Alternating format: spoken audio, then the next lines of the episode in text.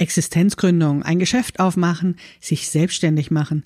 Das klingt irgendwie groß. Dabei ist das auch manchmal etwas, das einfach so passiert. Aber es ist auf jeden Fall ein ganz schön großer Schritt. Es ist vor allen Dingen ein großer Lernprozess. Ein Geschäft zu gründen, das geht mit und ohne Businessplan. In der heutigen Episode erzähle ich, warum ich mich schon mehrmals selbstständig gemacht habe warum ich es mal mit, mal ohne Businessplan gemacht habe und warum ich mittlerweile einiges anders mache als früher.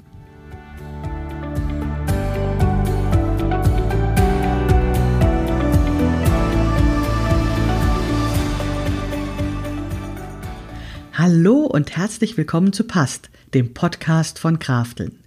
Mein Name ist Maike Rentschbergner.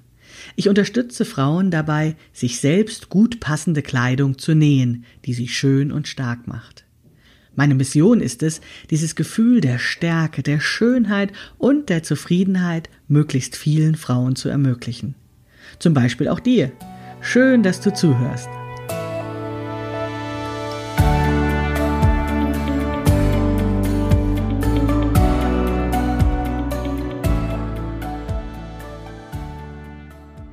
Hallo und herzlich willkommen zu Episode 52 des Past Podcasts von Krafteln. Wir sind jetzt in der fünften Staffel des Past Podcasts angekommen und in dieser fünften Staffel geht es um die Handarbeitsbranche, um selbstständige Frauen, um das Business und um die Art und Weise, wie man eben mit dem, was einige als Hobby betreiben, eben auch Geld verdienen kann. Und ich möchte euch in dieser fünften Staffel nicht nur andere tolle Unternehmerinnen vorstellen, mit denen ich zusammenarbeite, Geschäftspartnerin von mir, sondern auch etwas von mir und meinen Erkenntnissen zum, und Erfahrungen zum Thema Existenzgründung und eben, ja, ein selbstständig zu sein, ein Geschäft, ein Unternehmen im Handarbeitsbereich zu haben. Ja, beginne ich einfach mal mit dem, was früher war. Früher war das nämlich so, ich habe mich nämlich schon öfters selbstständig gemacht. Früher dachte ich, man braucht zum Gründen einen Businessplan. Das habe ich auch allen anderen Menschen so geraten, denn ich habe mich ja nicht nur selbstständig gemacht, sondern ich habe mich selbstständig gemacht als Beraterin und habe dann auch etwas später tatsächlich im Bereich Existenzgründungsberatung gearbeitet und auch Menschen dabei geholfen, so einen sogenannten Businessplan zu erstellen. Was ist denn eigentlich ein Businessplan? Ein Businessplan ist ein mehrseitiges Dokument, in dem das zukünftige Geschäft beschrieben wird. Doch im Grunde ist es eigentlich eine Menge Blabla. Denn beschrieben wird eine Idee mit ganz vielen Annahmen darüber, wie das dann alles werden kann oder genauer gesagt, wie das werden könnte. Dabei handelt es sich nicht nur um so einen Roman, also um ein ja, Schriftstück, wo das eben in Worten beschrieben wird, was äh, das dann eben für ein Geschäft sein soll, sondern ein ganz wichtiger Teil dieses Businessplans sind auch Tabellen mit Zahlen. Diese Zahlen, die sind dann geschätzt natürlich, weil wir sprechen ja von der Zukunft, von äh, Zukunftsaussichten und werden dann mit Hilfe von äh, Software, von Tabellenkalkulationsprogrammen in eine schöne Form gebracht. Naja, damit das eben gut und beeindruckend und seriös aussieht.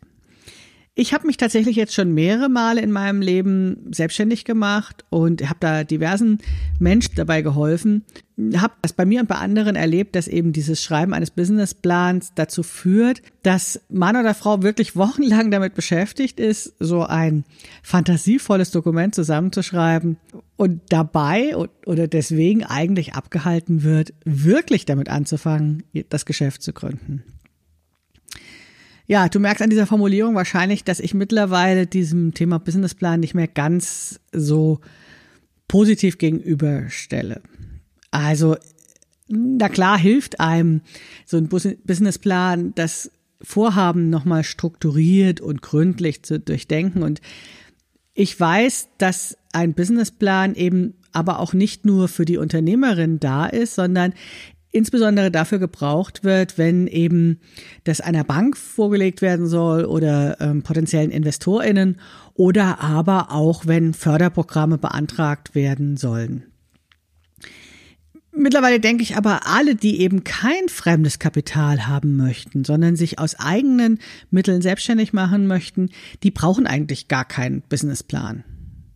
Also natürlich schadet es nicht, sich einmal wirklich gründlich Gedanken zu machen, was man denn eigentlich machen möchte. Aber diese Gedanken müssen nicht unbedingt in so eine Buchform, sag ich mal, gebracht werden, der, die dann auch noch super schön designt ist. Und es muss vor allen Dingen auch nicht diese mehrjährigen Zukunftsfantasiezahlen ausgedacht werden. Ich denke, es reicht etwas kaufmännisches Wissen und ein gesunder Menschenverstand. Und mit diesem kaufmännischen Wissen meine ich, dass natürlich klar ist, dass man eine Buchführung machen muss und dass man eben mit dem Finanzamt Kontakt haben muss. Und mit gesundem Menschenverstand meine ich sowas wie, verkauf deine Sachen nicht billiger, als du sie einkaufst und solche Sachen. Aber das ist ja wirklich gesunder Menschenverstand. Frauen gründen ohnehin anders als Männer. Wobei ich natürlich jetzt wieder sagen muss, not all men. Ne? Also natürlich sind nicht alle Männer gleich und nicht alle Frauen gleich, aber das wisst ihr sowieso. Nach meiner Erfahrung gründen Frauen meist mit weniger Eigenkapital, ohne Fremdkapital, also nur mit den eigenen Mitteln. Und sie gründen auch oft mit weniger hochtrabenden Plänen als Männer. Die Motivation ist auch oft eine andere. Also Frauen gründen oft mal erst, um sich selbst ein Einkommen zu verschaffen und das passiert sogar oftmals aus der Not heraus oder aus den persönlichen Lebensumständen heraus und nicht aus dieser Motivation, jetzt einen Traum zu verwirklichen oder ein Imperium aufzubauen. Diese persönlichen Lebensumstände sind oft schlicht und einfach Kinder. Denn nach der Familienphase oder überhaupt im gebärfreudigen Alter ist es für Frauen nicht einfach, einen Job zu finden, der dann von der Arbeitszeit und den Arbeitsbedingungen, zum Beispiel auch Anfahrtsweg oder ob das in der gleichen Stadt ist, eben zu der Familiensituation und zu den privaten Aufgaben, die auch noch zu tun ist, passt. Dieses sich selbstständig zu machen bedeutet für viele Frauen oft schlicht und einfach, sich so einen Job selbst zu basteln, also die Bedingungen für eine Arbeit selbst zu gestalten, damit es eben zum eigenen Leben passt. Das ist oft nicht mit Träumen oder Visionen irgendwie der Fall oder das ist nicht sozusagen ein, ein, ein lang ersehnter Traum, der dann endlich verwirklicht wird, sondern es ist ganz oft einfach eine Überlebensstrategie. Deswegen habe ich nämlich auch beobachtet, dass Frauen oft gar nicht so, einen, so eine Vision davon haben, wie viele Mitarbeiterinnen sie in so und so vielen Jahren haben, wie viele Maschinen sie brauchen, ähm, wie die Geschäftsimmobilie aussehen soll. Ähm, das sind oft Sachen, die, die, die stehen gar nicht zur Debatte. Ne? Also wenn es wirklich um das Überleben geht, wenn es darum geht, einen Job für sich zu kreieren, dann wird ganz anders begonnen. Da wird einfach angefangen und zwar klein mit dem, was da ist. Frauen haben eben oft kein oder nur wenig Eigenkapital, denn sie hatten vorher in der Arbeit, die sie vorher gemacht haben, auch meistens eben weniger verdient als Männer und deswegen auch weniger die Chance, Eigenkapital wirklich ansparen zu können. Und weil da eben ja, weniger eigene Mittel da sind, ist es ihnen auch gar nicht möglich, wirklich größer zu denken oder eine Vision zu entwickeln oder, oder zu träumen. Denn es ist tatsächlich so, ohne Eigenkapital gibt's auch kein Fremdkapital, also auch keinen Kredit von der Bank oder Beteiligung von Investoren. Ja, dazu ein konkretes Beispiel. Meine zweite Gründung unternahm ich Anfang des Jahrtausends. Vorher war ich bereits in Berlin selbstständig und wechselte dann für eine Festanstellung nach Hamburg. Also ich träumte damals davon, mit Anfang 30 jetzt dann sozusagen endlich richtig erwachsen zu werden, nicht mehr so selbstständig vor mir hinzuarbeiten, sondern so eine richtige Karrierestellung zu haben und äh, ordentlich zu verdienen, dann den Mann fürs Leben zu finden und so weiter und so fort. Leider hat das alles nicht so geklappt, wie ich mir das äh, vorgestellt hatte, denn ich war in einem Unternehmen angestellt und das war pleite und dann wurde ich, habe ich den nächsten Job gefunden und das Unternehmen hat leider auch pleite gemacht. Denn Anfang des Jahrtausends gab es eben diese sogenannte Internetblase. Viele Unternehmen in diesem Internetbereich, in dem ich eben arbeitete, haben leider Insolvenz angemeldet. Und ich lernte, dass eben diese Festanstellung auch nicht diese Sicherheit bietet, von der ich eben geträumt hatte. Also beschloss ich mich erneut, so wie vor meinem Umzug nach Hamburg, eben im Bereich Coaching und Organisationsberatung selbstständig zu machen. Denn dazu brauchte ich eben nicht viel. Ich brauchte einen Computer, ein Telefon und vor allen Dingen brauchte ich Wissen, Kompetenzen und Erfahrung. Kontakte braucht man natürlich auch. Naja, die muss man sich eben erarbeiten.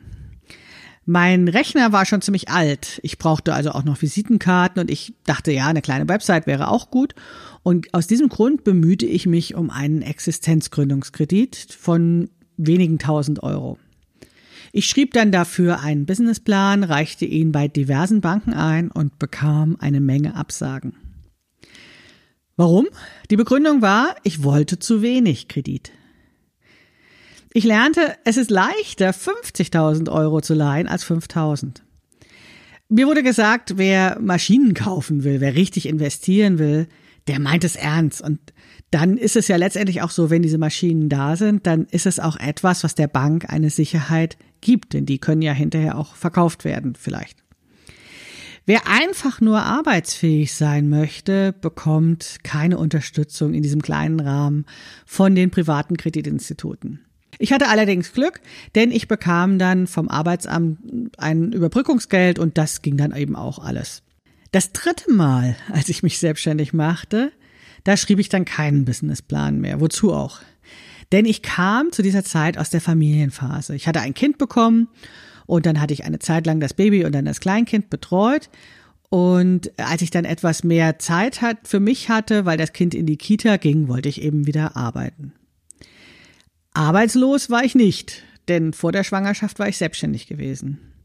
Ich war auch nicht von dem einen oder anderen Tag plötzlich wieder frei, wieder zur Arbeit, wieder voll einsatzfähig, denn es kam dann erst diese Eingewöhnung in die Kita und dann war das Kind erstmal nur ein paar Stunden dort und in dieser Zeit entdeckte ich dann auch, dass ich eigentlich gar nicht mehr genau wusste, was ich arbeiten wollte. Wollte ich denn zurück in den alten Beruf? Wollte ich das wirklich?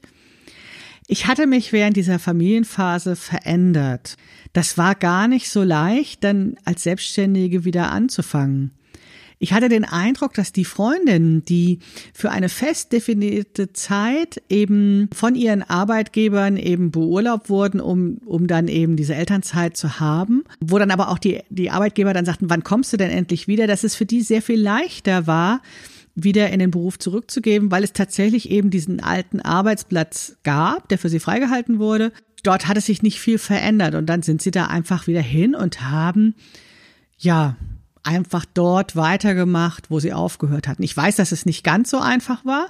Trotzdem ging es mir in der Zeit so, dass ich dachte, oh, es gibt niemanden, der nach mir ruft und ich hatte tatsächlich solche Anlaufschwierigkeiten, wieder da reinzukommen. Ja, und deswegen fing ich eben wieder an, auf selbstständiger Basis zu arbeiten und verdiente am Anfang noch nicht sonderlich viel.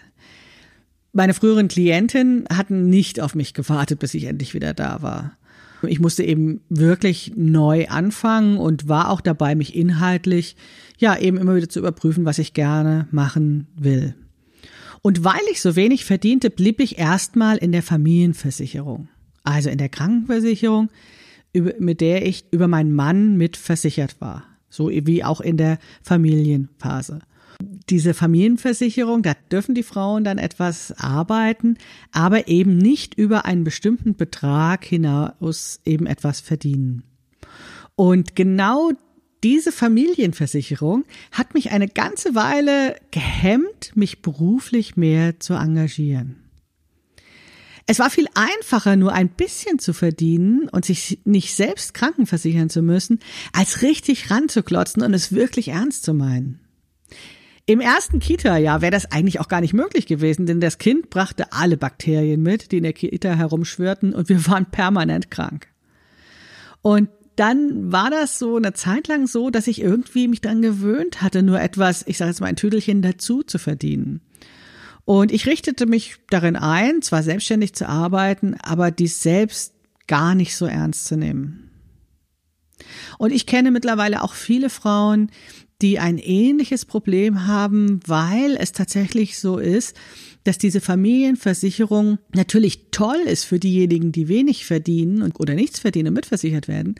Aber der Schritt ist dann so groß, wirklich einen Beruf daraus zu machen. Denn Krankenversicherung und Rentenversicherung ist nicht ganz billig. Es brauchte dann eben bei mir eine Zeit, bis mir diese Form des Arbeitens nicht mehr reichte. Der Anlass, etwas zu verändern, kam in dem Moment, als mir klar wurde, dass ich mich gar nicht von meinem Mann trennen könnte, wenn ich nicht etwas verändern würde. Das Verrückte war, ich wollte mich gar nicht von meinem Mann trennen. Aber als ich das verstand, riss es mir den Boden unter den Füßen weg, als ich kapierte, dass ich, selbst wenn ich es wollte, es aus finanziellen Gründen nicht tun könnte oder nur sehr schlecht tun könnte. Denn ich musste wirklich dem ins Auge sehen. Ich konnte mich mit dem, was ich tat, nicht selbst ernähren. Das reichte einfach nicht. Und deswegen gründete ich ein viertes Mal. Ich machte meinen Handarbeitsblog zu einem Unternehmen und gründete einen Schnittmusterverlag namens Krafteln. Dieses Mal war es wieder so, dass ich keinen Businessplan schrieb, sondern ich kratzte meine Ersparnisse zusammen, beauftragte Dienstleisterinnen, die mich bei der Herstellung der Schnittmuster unterstützen und brachte meine ersten beiden Schnittmuster heraus, den Partyrock und das Knitterkleid. Vier Monate später ungefähr folgten dann die nächsten beiden Schnittmuster, der Stadtmantel und das Kimonokleid und nach und nach kamen immer mehr Schnittmuster dazu. Ich lernte währenddessen Schnittmuster zu machen und ich musste in dieser Zeit lernen, dass ich echt keinerlei Ahnung vom Verkaufen hatte. Also ich hatte die Fantasie, dass wenn diese super Schnittmuster, die ich auch nach wie vor wirklich toll finde, auf dem Markt sind, dass es dafür dann eine Nachfrage auch gibt und dass ich, naja, vielleicht das hin und wieder mal erwähnen muss. Aber ich habe tatsächlich dieses Verkaufen gar nicht so auf dem Zettel gehabt. Vielleicht auch, weil ich wirklich eine ganze Zeit lang damit beschäftigt war, erstmal zu lernen, wie ein Schnittmusterverlag funktioniert, wie man Schnittmuster eigentlich herstellte. Das heißt, ich musste mir nach und nach diese neuen Kenntnisse drauf schaffen, um mein Geschäft zu betreiben und verdiente tatsächlich eine Zeit lang nur ein Apfel und ein Ei. In der Zeit lernte ich, dass es wirklich dann auch sehr günstig ist, verheiratet zu sein. Denn, so wie ich das heute nenne, ich betrieb ein ehegattenfinanziertes Business. Naja, mir war dann auch klar, dass ich das nicht lange äh, so haben möchte, denn das war ja auch nicht der Grund, warum ich das so gemacht hatte. Deswegen forschte ich, wie kann ich denn jetzt Verkaufen und Marketing lernen? Und als ich da so recherchierte, stieß ich durch Zufall auf das Wort Online-Kurse. Bam, dachte ich, das ist genau das, was ich gesucht habe. Das ist genau das, was eigentlich genau das Richtige für mich ist. Denn ich hatte immer wieder in meinem Berufsleben unterrichtet und mich mit dem Lernen von Erwachsenen beschäftigt und habe gedacht, ja, das ist doch super. Also das ist genau das, was zu mir passt und was meine Leidenschaft sein könnte. Naja, und den Rest, den kennt ihr. Mittlerweile habe ich mich auf die Krafteln Akademie mit den Online-Kursen fokussiert und die Schnittmuster laufen ebenso nebenher mit. Wer meine Podcast-Episode von letzter Woche gehört hat, weiß, dass ich seit ein paar Monaten auch wieder etwas Neues am Laufen habe.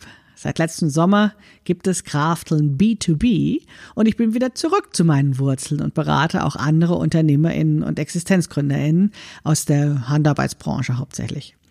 Aber ohne dafür mit den Online-Kursen und den Schnittmustern aufzuhören. Die Art und Weise, wie ich mein Unternehmen führe, das mittlerweile natürlich mehr Geld abwirft, Gott sei Dank. Und ich arbeite in einem angemieteten Büro, wenn ich nicht wie zurzeit wegen Corona im Homeoffice arbeite. Ich habe eine feste Mitarbeiterin, aber das alles hat sich agil entwickelt. Das heißt, ich hatte nicht vor der Gründung einen ausformulierten Plan, sondern ich hatte Ideen und habe diese umgesetzt, ausprobiert, habe dabei was gelernt, habe das weiterentwickelt und habe immer wieder auch andere Ideen dazu genommen und wieder ausprobiert, umgesetzt, dabei gelernt und mich und die Ideen dabei weiterentwickelt. Neudeutsch nennt man das dann agil. Und man meint damit, dass die Planung und die Vorhaben im Laufe des Tuns erst entwickelt und angepasst werden. Ich bin also nicht alleine mit dieser Vorgehensweise, sondern durchaus zeitgemäß, richtig modern. Und ich sage euch, es funktioniert. Es funktioniert deswegen, weil ich nicht Zeit damit verschwende, lange nachzudenken, sondern weil ich Dinge ausprobiere und damit schneller ins Tun komme. Das funktioniert, weil ich mir Fehler erlaube und eingestehe und weil ich dabei lerne. Warum erzähle ich das jetzt? Weil ich glaube, dass es vielen Frauen genauso geht oder genauso gehen könnte.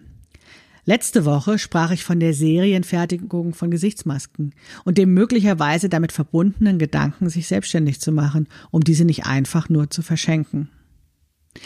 Ich erzähle euch das, worüber ich heute sprach, deswegen, weil selbstständig machen nicht immer etwas Großes ist, was zu einem bestimmten Gründungsdatum passiert, nachdem Frau vorher monatelang über einen Businessplan nachgedacht und ihre Ideen vor möglichen FremdkapitalgeberInnen präsentiert hat. Manchmal passiert das einfach so und auf einmal ist Frau selbstständig. Es ist tatsächlich sehr leicht, ein Gewerbe anzumelden und per Kleinunternehmerin ein paar Dinge zu verkaufen. Es braucht dafür nicht viele Formalitäten, kein Büro, keine neuen Maschinen, keine Mitarbeiterinnen. Vom Maskennähen zum Maskenbusiness kann quasi einfach passieren, indem die Maschinen und vor allen Dingen das Know-how genutzt wird, was schon da ist.